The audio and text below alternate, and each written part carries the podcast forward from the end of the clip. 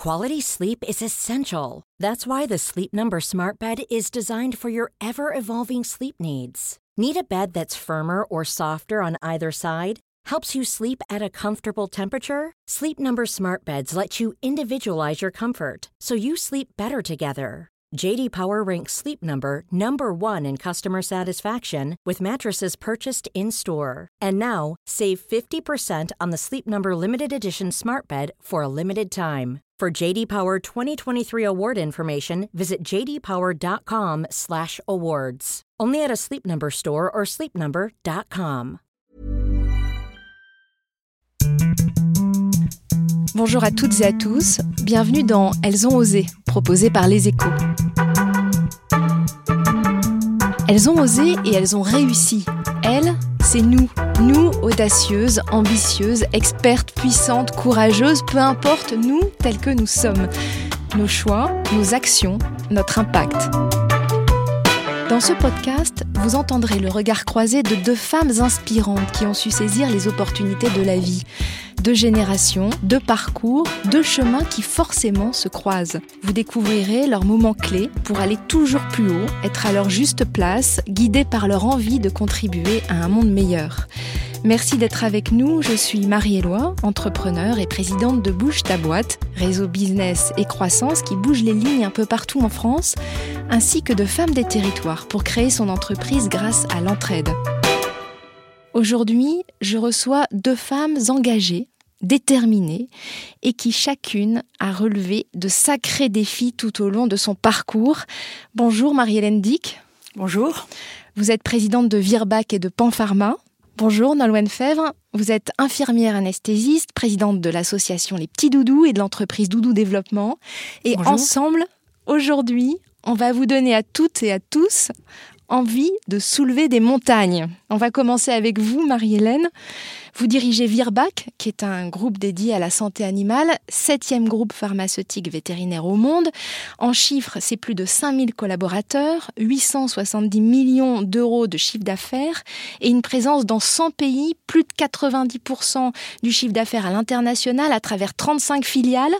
Et en parallèle, vous êtes également à la tête de Panpharma, 500 collaborateurs au sein de ce laboratoire international qui est spécialiste des médicaments injectables à l'hôpital avec 150 millions d'euros de chiffre d'affaires. Vous avez accepté de partager avec nous deux moments clés, de nous raconter deux jours où vous avez fait des choix décisifs qui ont transformé euh, votre vie.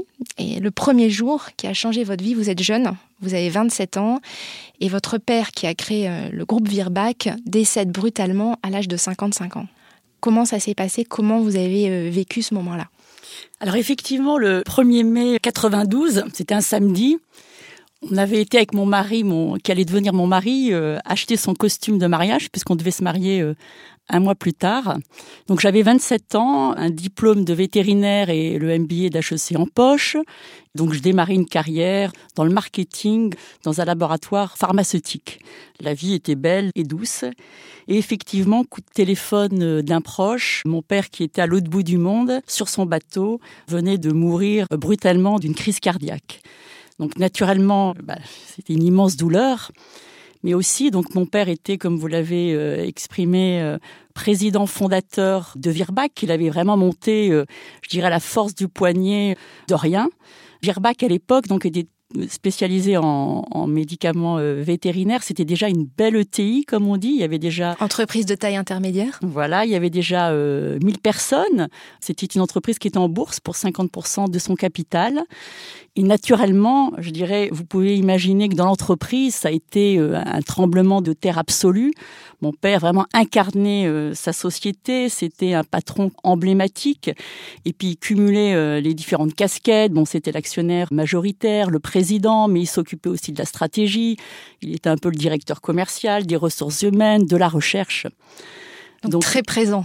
extrêmement présent et d'ailleurs il il l'est toujours. Et donc voilà, toute l'entreprise, les 1000 personnes se sont dit voilà, c'est terminé, ils étaient très inquiets. Donc nous, on est une famille. Donc ma mère, bon, a toujours été complètement en dehors du business, et on est quatre frères et sœurs. J'étais la cadette et je dirais la plus diplômée. Mais effectivement, à 27 ans, je n'avais pas beaucoup euh, d'expérience. Et la transmission n'avait pas été préparée? Alors, la transmission des actions, oui. Et c'est bien pour ça qu'on a pu garder cette société parce que mon père, effectivement, était un visionnaire et avait préparé à 50 ans déjà sa succession patrimoniale, ce que, par ailleurs, nous aussi, nous, avons fait déjà depuis quelques années. Par contre, effectivement, euh, la succession, je dirais, managériale n'avait pas du tout été préparée. Et effectivement, quand on a euh, l'envie et je dirais les équipes aussi avec nous qui ont envie, je veux dire, on peut soulever euh, des montagnes. Et effectivement, c'est ce qui m'a toujours guidé un peu dans ma carrière, de me dire, voilà, si les, collaborateurs, on a envie, bah, rien, rien n'est impossible. Et c'est ce qu'on a prouvé euh, par la suite. Vous aviez l'intuition qu'il fallait y aller. C'est pas une intuition, c'était une évidence. Une évidence. Une évidence. Vraiment, je, encore une fois, je me suis pas euh, posé 40 000 questions. Et puis encore une fois, j'avais pas d'expérience, mais j'étais formée. Donc en fait, ce qui s'est passé, c'est qu'effectivement, donc on, a repris le flambeau, on s'est organisé, mes frères et, sœurs, mon mari, et puis euh, l'entreprise. Donc on a mis en place un management euh, extérieur. On s'est appuyé beaucoup sur les équipes en place on a mis en place une gouvernance un peu originale avec euh, un directoire et un conseil de surveillance. Et puis très rapidement, voilà, on a demandé aussi à des indépendants de venir nous rejoindre pour pouvoir aussi au mieux nous conseiller. Parce qu'effectivement, moi, je conçois aussi le, je dirais, le management comme vraiment un vrai travail d'équipe collaboratif où chacun avec son expérience, ses talents, apporte sa pierre à l'édifice. Et avec ce moment clé de votre vie, on, retrouve d'ailleurs une similitude de parcours avec Elisabeth du côté euh, que vous connaissez, hein, qui était l'invitée de notre précédent podcast mm. et qui elle aussi a, dû reprendre l'entreprise familiale suite euh, au décès de son père. Le deuxième moment clé de votre vie, vous rentrez d'un mariage quand on vous annonce une bien mauvaise nouvelle. Effectivement, donc en fait c'était trois ans après, le 17 juillet 95, euh, parce que à côté de Virbach, mon père était en train de créer un, petit groupe euh, pharmaceutique humain. Donc, il avait racheté euh, quelques activités qui étaient très demandeuses d'ailleurs en cash. L'ensemble s'appelait Panmedica. C'était un groupe qui n'était pas vraiment euh, structuré. Donc, à son décès, je me suis aussi occupée de ce groupe. Donc, je me suis attelée à le restructurer. Ça a été extrêmement formateur euh, pour moi. J'ai appris beaucoup de choses. C'était pas facile. On, on, a perdu un gros procès aussi.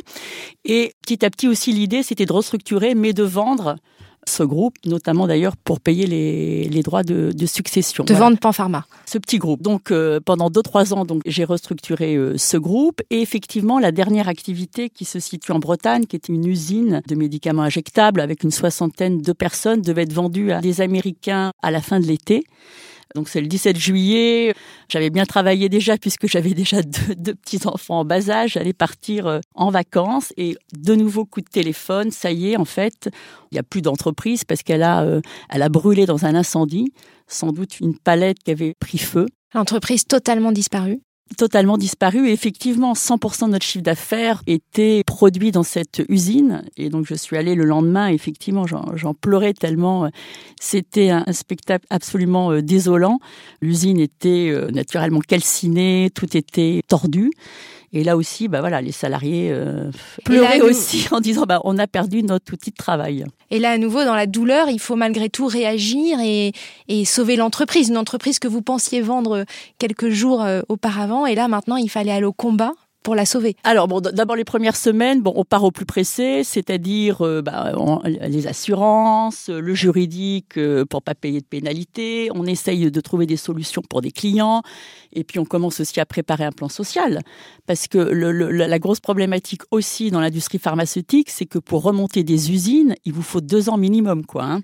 Voilà, donc on part au plus pressé, et puis c'est vrai que la, la, facilité, ça aurait été de dire bon bah finalement ça vaut plus rien, j'ai tout perdu, on n'avait pas d'assurance, ce qu'on appelle perte d'exploitation, qui nous aurait aidé à repartir plus facilement.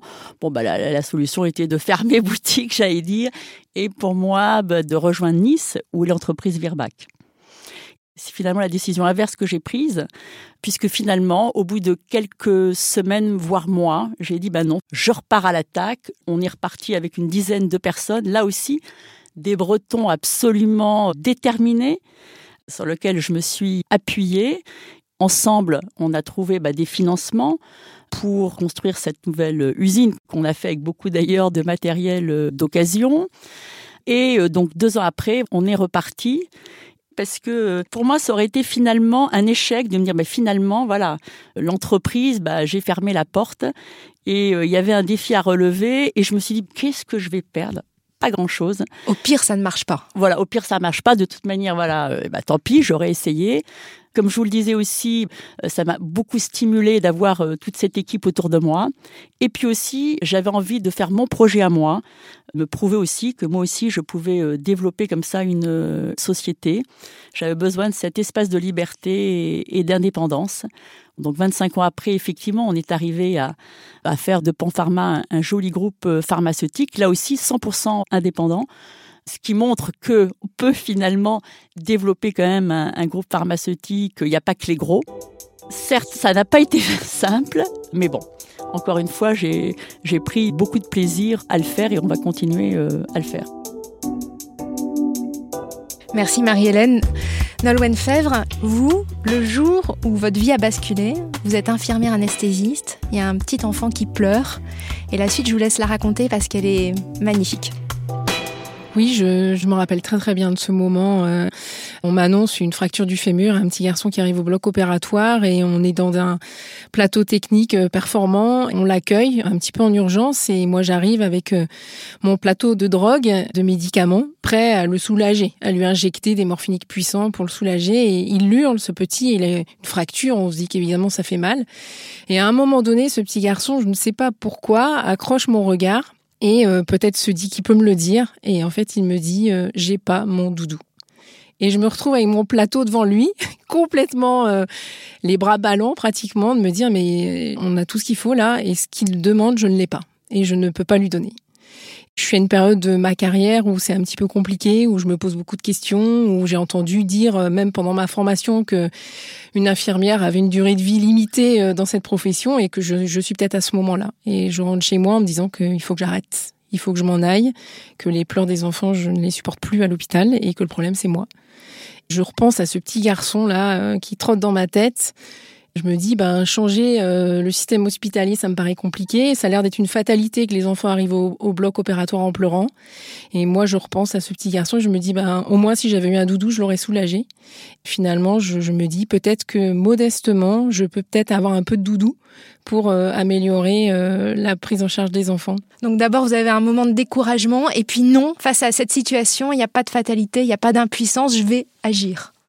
Bah, en fait, c'était pour moi un petit peu un échec de me dire que j'allais partir, que je jetais l'éponge et que ça, c'était comme ça, une, fatalité que j'arrivais pas à, assumer, de me dire. Euh, je, m'en vais et je peux pas partir sans essayer quelque chose. Voilà, c'était juste se dire, ben, si ça ne me va pas, qu'est-ce que moi je peux faire en tant que personne pour essayer de changer ce système? Et ça, ça me paraissait pas insurmontable. Et je suis allée sur une entreprise qui fabrique des doudous parce que je les connaissais, c'est Moulin Rôti, et j'ai, je suis allée sur leur site internet et j'ai fait contact et je leur ai envoyé un message comme une bouteille à la mer avant de partir.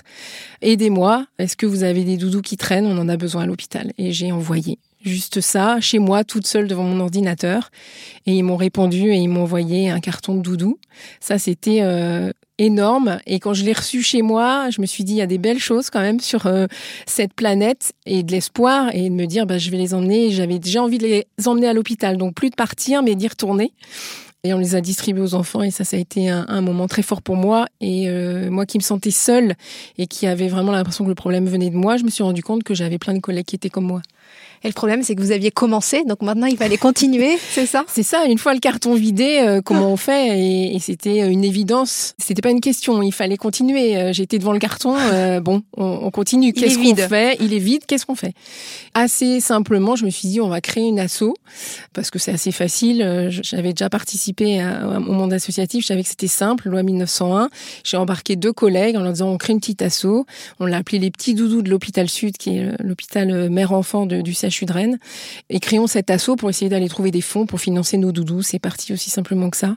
Après, euh, avec cette dynamique, je pense, de se dire euh, comment on va financer euh, cette association, c'est de regarder aussi autour de nous comment on peut trouver des moyens d'autofinancement. Bah oui, ça oblige à, être inventif, à être astucieux, à se dire mais comment on va faire pour trouver cet argent-là? Alors comment vous avez fait? Oui, c'est vraiment ça. Je pense, c'est de se mettre dans une autre dynamique où ça devient possible et plus de se dire je vais pas y arriver. C'est plus de dire il faut qu'on fasse quelque chose. Et euh, un jour, je suis au bloc opératoire avec Charlotte je vois Edouard, euh, le chirurgien, qui jette un fil de bistouri électrique à la poubelle avec des déchets euh, d'activité de soins à risque infectieux qui sont euh, très très coûteux pour les hôpitaux. Je le vois jeter ce fil de bistouri qui n'est pas du tout contaminé. Il a servi deux minutes pour un enfant qui s'est une petite blessure à la main. Et je dis, mais peut-être que si on récupérait ces déchets, on arriverait à diminuer le coût pour les hôpitaux et peut-être à financer nos doudous. Charlotte qui me dit, mais oui, euh, et on récupère ce fil de bistouri électrique, on le dénude et on se retrouve avec une bobine de cuivre. Et très vite, d'un fil, j'imagine tous les fils de bistouri qui sont utilisés sur un CHU par jour. On est assis sur une mine de cuivre et on fait passer le mot.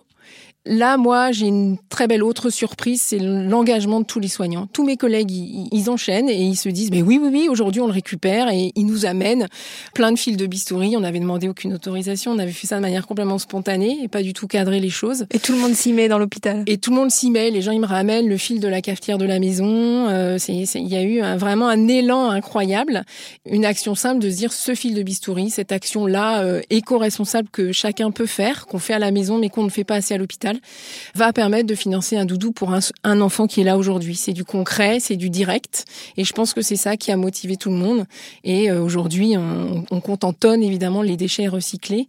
Et ça, c'est vraiment quelque chose de fondamental dans notre projet. Et un jour, vous êtes convoqué par la direction de l'hôpital, forcément, parce que ça commence à faire du bruit, ce que vous faites. C'est ça, on m'avait conseillé de le faire discrètement. Donc, euh, on, on, en cachait un petit peu partout dans nos placards et garages. Et puis, devant l'évidence, quand tous les blocs euh, adultes du CHU nous font parvenir ces éléments que même des internes en formation me sensibilisent sur le fait qu'il ne faut pas les jeter puisque euh, on finance des doudous pour les enfants. Je me dis c'est passé dans les habitudes et donc je, je préviens la direction de l'hôpital. Euh, j'envoie un mail, je suis très très vite convoquée. On me demande de résumer la situation, donc j'explique. La directrice de communication que je connais très bien aujourd'hui me fait un résumé en disant que je vends du matériel acheté par l'hôpital. Oui, c'est pas faux. que normalement, ce sont des déchets euh, qui sont éliminés dans les déchets d'activité de soins à risque infectieux aussi. Je suis en train de l'informer que tous les blocs du CHU de le font. Donc il y a un petit moment un petit peu compliqué. et puis euh, des personnes euh, aussi qui comprennent la finalité du projet, l'amélioration euh, pour la prise en charge des enfants et des patients et un projet interne finalement à l'hôpital. Et elle me répond après une grande inspiration, eh ben faites le bien. Et donc, euh, à ce moment-là, on a validé un protocole qui mettait en sécurité tout le process et évidemment les personnels, de décrire le parcours de ce fil de bistouri depuis l'usage jusque le recyclage et qui a été validé par le, directeur du CHU de Rennes à l'époque et qui est aujourd'hui un document très important pour nous, pour continuer à recycler un peu partout. Donc après ce petit mail envoyé à Moulin Rôti, aujourd'hui, les petits doudous, c'est 78 associations en France, même une en Belgique, une en Guyane, des associations qui se sont même lancées pendant le confinement.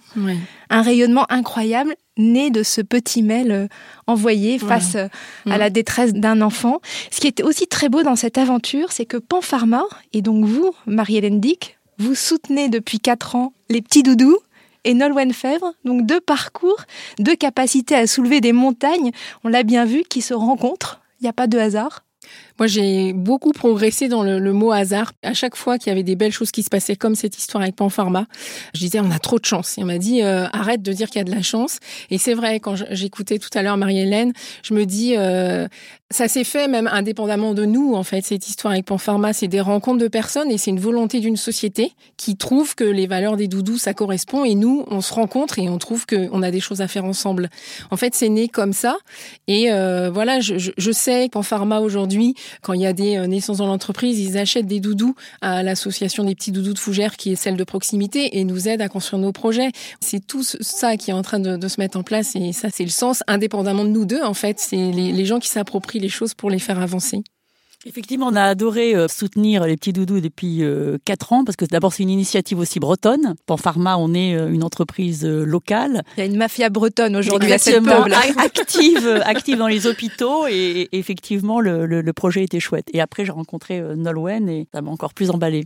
Et toute entreprise commence par un premier pas. On l'a bien vu dans vos histoires. Ce premier pas prend parfois plus ou moins de temps à se réaliser. On dit souvent que les hommes se lancent dans l'entrepreneuriat en ayant 30% de la maîtrise du projet et que nous, les femmes, on a été tellement conditionnées à ne pas prendre de risques, à tout faire parfaitement, qu'on essaie d'avoir 100% de cette maîtrise. Pas vous, vous êtes dit, faut y aller, c'était dans les tripes aussi, une évidence, et dans les tripes, c'est parti de où? Quel était le mécanisme qui vous a fait euh, faire ce pas plus facilement? Moi, c'était euh, si on n'y arrive pas, c'est pas grave, au moins on aura essayé. Donc euh, pas trop de, pourcentage de, prévision. C'est plus, euh, il faut essayer de le faire. On a créé un, jeu vidéo pour accompagner les enfants au bloc parce qu'il n'existait pas et on pensait pas du tout le faire. Et tout le monde trouvait que ça serait bien d'avoir un jeu adapté au parcours de l'enfant au bloc opératoire. Et tout le monde m'a dit tant pis, il n'existe pas. J'ai dit ben on va le faire. Tout le monde a, a bien Vous, rigolé. l'infirmière anesthésiste, on va faire un jeu vidéo. Bah oui. Bah oui, c'est ça, exactement. On m'a dit non mais tu tu, rigoles. Et évidemment, on allait chercher des partenaires qui nous ont aidés à le faire. On avait zéro risque. Au pire, je dis, bah, si on n'y arrive pas, on continuera à travailler comme on le fait maintenant. Mais si on y arrive, est-ce que ça peut être bien? Oui, alors on essaye je dirais, bah, comme je l'ai dit, le challenge et puis la responsabilité. Il y a des hommes et des femmes euh, pour qui euh, l'entreprise euh, dépend. La responsabilité, pour moi, c'est pas négatif, ça transcende. Et puis encore une fois, comme vous êtes accompagné par tous ces gens-là, bon, ben voilà, c'est une aventure collective phénoménale et très très très puissante. Et ça oblige à donner le meilleur de soi-même quand vous dites ça transcende euh, Oui, enfin, voilà, on fait effectivement ce qu'on pense être le meilleur. Naturellement, il y a plein de choses qu'on fait pas bien, mais on donne le meilleur en tout cas.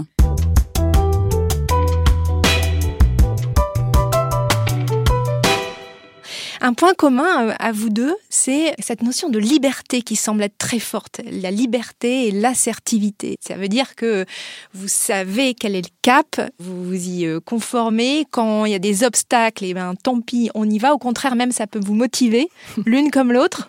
La liberté, l'assertivité, c'est quelque chose qui vous parle? Moi, effectivement, moi, mon père euh, a lu le mot indépendance était euh, absolument très très très important pour lui et j'ai dirais j'ai été euh, éduquée avec euh, cette indépendance en tête.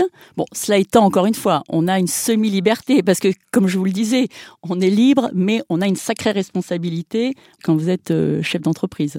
Oui, je pense qu'il y a aussi euh, une culture. Moi, j'ai une mère très indépendante, euh, une famille où les gens ont beaucoup travaillé, euh, voilà, des valeurs importantes comme ça, et aussi, oui, une notion d'indépendance, de réussir à faire tout seul et, à construire, et c'est des choses importantes, même s'il y a de la responsabilité. Après, la liberté, comme Marie-Hélène, moi, j'ai un mari qui est très aidant et compréhensif, qui trouve ça normal que parfois je sois très occupée, parfois pas là, qui s'occupe des enfants comme moi, qui m'aide vraiment à avoir cette liberté d'esprit, en tout cas, et d'être parfois euh, devant une barrière et de me dire là, je vais prendre du temps, mais je vais réussir à la contourner ou à passer par-dessus. Cette liberté, elle est dépendante des autres aussi, mais euh, c'est d'écouter euh, ces conseils-là pour avancer en gardant cette responsabilité. Une dernière question sur la transmission qui est très importante pour l'une comme pour l'autre parce que vous avez cette envie de construire des structures qui sont solides, qui puissent devenir pérennes dans le temps, perdurer avec les mêmes valeurs. Marilène, j'ai retrouvé un article de 2012 qui est sur vous qui à l'époque déjà expliquait comment tous les enfants de la famille faisaient des stages dans l'entreprise familiale et comment vous aviez envie de leur transmettre le virus de l'entrepreneuriat. C'est primordial pour vous cette transmission tout à fait. Pour moi, encore une fois, les, entreprises, c'est vraiment des aventures euh, au long cours. Et la réussite, c'est de développer la société, mais dans la continuité, et puis de le transmettre euh, aux générations euh, futures. Peut-être parce que j'ai été aux commandes très jeune. Et brutalement. et brutalement, voilà. Donc rapidement aussi, je me suis dit comment on arrive à fédérer non seulement mes enfants, mais Virbac, il y a aussi mes frères et sœurs, leurs enfants qui sont beaucoup moins dans le business. Voilà, donc depuis longtemps, bah, on essaie de faire des séminaires familiaux, on essaie de faire aussi du team building entre cousins, cousines, pour qu'ils se connaissent mieux indépendamment de toute considération de parler d'entreprise, voilà, donc ils s'acceptent. Euh, on essaie de créer du lien puisque dans les deux entreprises, aujourd'hui, il y a personne de ma famille qui y est quoi. Hein. Donc c'est important aussi de créer cette fierté, ce lien, de se dire voilà, ah mais c'est quand même on fait un truc chouette dans la famille, d'être fier de ces entreprises pour pouvoir continuer le, le chemin ensemble. Et puis effectivement, il faudra et on s'y emploie que un certain nombre aussi soient formés pour pouvoir éventuellement, je dis éventuellement, parce qu'encore une fois, c'est pas non plus euh, un devoir, mais euh, continuer cette aventure. Et ce qu'on essaie, c'est ce que j'essaie de donner aussi, c'est l'envie. Nolwenn, l'association est aujourd'hui euh, très incarnée par vous. Pour que cela marche, il faut réussir donc à transmettre votre ferveur, votre énergie, votre détermination dans les différentes antennes. Comment vous faites? Oui, c'est un, un vrai sujet. Et puis la vie montre parfois tout s'arrête, et donc on peut pas euh, miser tout sur une personne. Alors d'un côté, il y a, ce discours parce que j'incarne vraiment le projet, et d'un autre, je relativise aussi puisque euh, l'assaut qui vient de se créer en Guyane, je les connais pas, et elle tourne, et les gens se motivent sur place. Voilà, il y a plein d'associations, même si on essaie de créer du lien parce qu'on a envie, on en a besoin entre les soignants qui euh, sont dans ces associations pour créer aussi nos projets, mais finalement, elles tournent sans moi. Donc c'est plus de donner Une, une, étincelle, c'est ça? Voilà, c'est juste donner une étincelle et ne pas se rendre indispensable parce que ça c'est pas possible. Il faut que ce projet euh, continue à avancer. Peut-être que d'ailleurs c'est déjà le cas. Euh, peut-être qu'il avance déjà au-delà de ce que moi j'imagine et euh, que les soignants se sont appropriés ce concept et que ça avance. Mais c'est indispensable de préparer le fait qu'on puisse par moment se retirer et qu'il continue. Et en même temps, il faut être là au démarrage pour vraiment impulser, pour s'assurer que les valeurs sont là, mm. l'énergie aussi, et ensuite J'imagine prendre un petit peu, voilà. Enfin, ça se prépare, en tout cas. C'est sûr que ça se prépare. Bah, la première mission euh, d'un dirigeant, c'est de préparer sa succession. Et justement, faire en sorte que euh, s'il se passe quelque chose, etc., bah, il soit pas indispensable et des relais soient pris. Moi, c'est vraiment quelque chose que j'ai toujours en tête. Et tant mieux, j'allais dire, si mm. les entreprises vivent euh, sans, vous. C'est mm. au contraire que l'on a réussi à trouver des relais. Mm. Et peut-être aussi, moi je vois, j'ai fait une, petite pause euh, en novembre euh, dernier et ça a stressé beaucoup de monde. Que l'impression que j'allais être coupée du monde et plus avoir de réseau et qu'on n'allait pas pouvoir me poser une question. Et en fait, je me suis rendu compte que tout le monde était très inquiet, moi pas du tout, parce que je savais que les équipes qui étaient là, elles allaient euh, faire un boulot extraordinaire. Elles ont fait bien mieux d'ailleurs que quand j'étais là parfois. Et on, se cache un peu derrière ça, de se dire, bah, je suis là, je vais faire. Bah oui, mais les autres peuvent faire aussi. Et c'est très très bonne expérience. Et d'une parce que je me suis reposée et en plus parce que les gens se sont euh, emparés d'action, de responsabilité et que ça fait du bien à tout le monde. C'est une spirale vertueuse. Oui. Moi, ce que j'essaie de faire aussi, c'est de dire voilà, quelles sont les choses où il y a que moi à la limite qui peut les faire. Hmm. Et puis j'essaye de me polariser là-dessus et tout le reste, bah, que ce soit les, les, équipes en particulier. Bon, bah, après, euh, effectivement, on peut mettre son grain de sel, aider, etc. Mais euh, voilà, c'est ce que j'essaie de faire. Connaître sa valeur ajoutée, c'est essentiel pour être au bon endroit et faire en sorte que les autres s'emparent également euh, des sujets et créer cette spirale vertueuse. Exactement.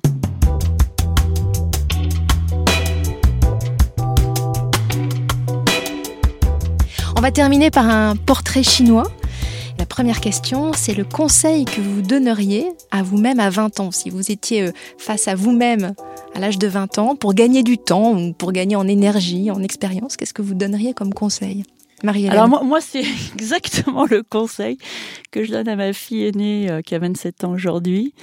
Et c'est le conseil que je me donnerai à 20 ans, c'est-à-dire fais du judo plutôt que du karaté, pour faire passer tes idées, pour dire des choses à quelqu'un, pour convaincre soigne ta forme, sois moins cash, tu arriveras beaucoup mieux. Nolwenn? Si je m'étais dit ça à 20 ans, je pense que j'aurais gagné un petit peu de temps. C'est que tout le monde est légitime pour essayer qu'il n'y a pas euh, d'être euh, campé dans une fonction. Euh, Avec un certain les personnes sont multiples, on vient d'en parler. Il n'y a pas de limite. Et en tout cas, il faut essayer. Je me suis mis beaucoup de freins avant d'arriver au point de non-retour quasiment pour se dire qu'il fallait que je fasse quelque chose. J'aurais bien aimé qu'on me avoir cette notion-là avant. J'aurais gagné du temps. Il n'y a pas de limite. Pas de limite. Une femme qui vous inspire et un homme qui vous inspire. Marie-Hélène. J'ai pas vraiment de, comme on dit, de rôle modèle. En tout cas, puisque c'est le jeu et qu'il faut citer une femme, bon, alors, je voulais citer euh, Simone Veil, qui est une femme euh, absolument euh, remarquable, pourquoi? Parce qu'elle aussi, elle est complètement multifacette. Bon, d'abord, elle est intelligente, elle est brillante, elle est pionnière dans son domaine, et puis une détermination, une résistance absolument hallucinante. Mais aussi, c'est quelqu'un qui a formé un duo assez puissant avec son mari, c'est vrai. qui a fondé une famille qui semble unie, et puis aussi qui est restée euh, ultra féminine et très belle, à l'époque où elle naviguait que dans un monde d'hommes et elle a gardé voilà sa personnalité. Donc chapeau euh, Simone Veil. Et l'homme, l'homme, je dirais, bah, mon mari avec lequel effectivement bah, on a un, dialogue nourri qui me stimule, qui m'inspire et ce qui m'a bah, beaucoup aussi euh, inspiré avec lui, porté, c'est aussi quelqu'un qui aime les causes perdues et qui euh, ne s'avoue jamais vaincu. C'est un coriace encore pire que moi. Vous vous êtes bien trouvé. On s'est bien trouvé. Nolwenn ah, Moi, je suis très contente parce que, comme Marie-Hélène, c'était difficile de trouver des personnes et qu'elle vient d'en citer deux qui étaient euh, dans ma liste. Donc, je, je garde ces deux-là et je rajoute les deux personnes. J'aime beaucoup Marie Curie. Pour un petit peu les mêmes raisons que Simone Veil, je pense que c'est une femme qui a bataillé euh, dans ce monde d'hommes, qui a su se faire reconnaître, un duo important avec son mari, une mère de famille aussi et vraiment... Et deux prix Nobel. Deux prix Nobel. Je trouve que c'est des personnages comme ça qui ont dû euh, passer des obstacles et qui n'ont pas dû lâcher.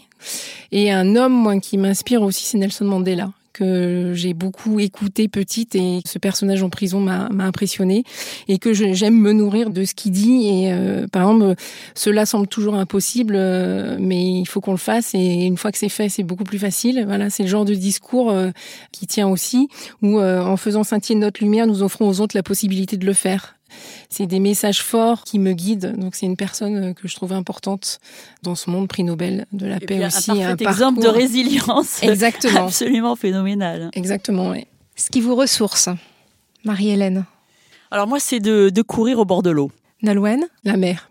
La planche à voile, je crois. La planche à voile. un livre alors moi, j'ai un livre qui m'a marqué et qui me revient un petit peu en tête, c'est L'écume des jours de Boris Vian. Je l'ai lu très jeune et je l'ai relu un peu plus tard parce qu'on comprend pas la même chose euh, aux différentes étapes, mais qui est un des premiers livres qui m'a enfermé dans le livre. Alors moi, c'est un petit livre qu'on m'a offert il y a une dizaine d'années qui s'appelait L'art de la simplicité.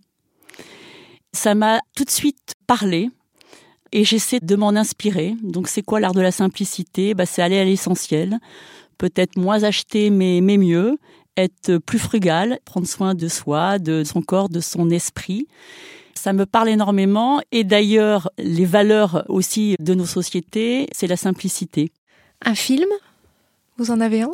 Moi, c'est le film Demain de Cyril Dion que j'ai euh, beaucoup regardé, qui est pour moi inspirant. J'ai offert plein de DVD euh, aux gens qui étaient passés positifs et je disais bah regarde ça, ça va faire du bien. Il y a plein de belles initiatives aujourd'hui qui montrent qu'on peut euh, évoluer dans un monde meilleur. Marie-Hélène Alors moi, c'est le Grand Bleu de Luc Besson. Pourquoi? Parce que même chose, ça me parle énormément. Il y a beaucoup de choses dans ce film qui sont en fait ma vie. Bah, D'abord, euh, la Grande Bleue, la mer.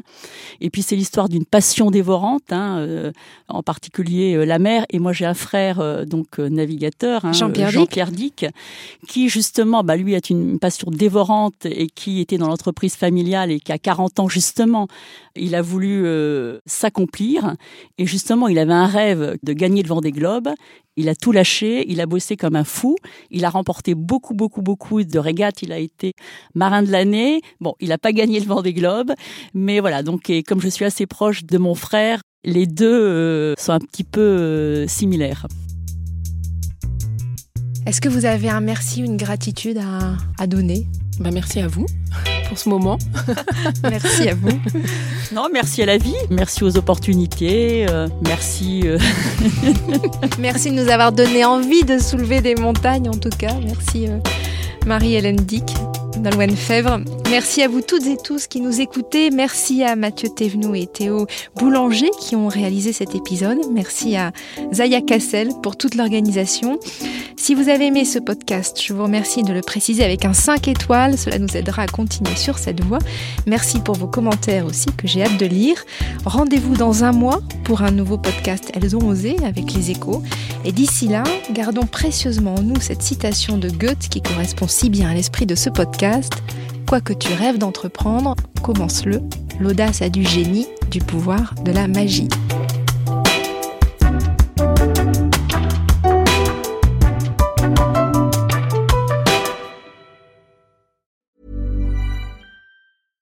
Hey, it's Paige DeSorbo from Giggly Squad. High quality fashion without the price tag. Say hello to Quince.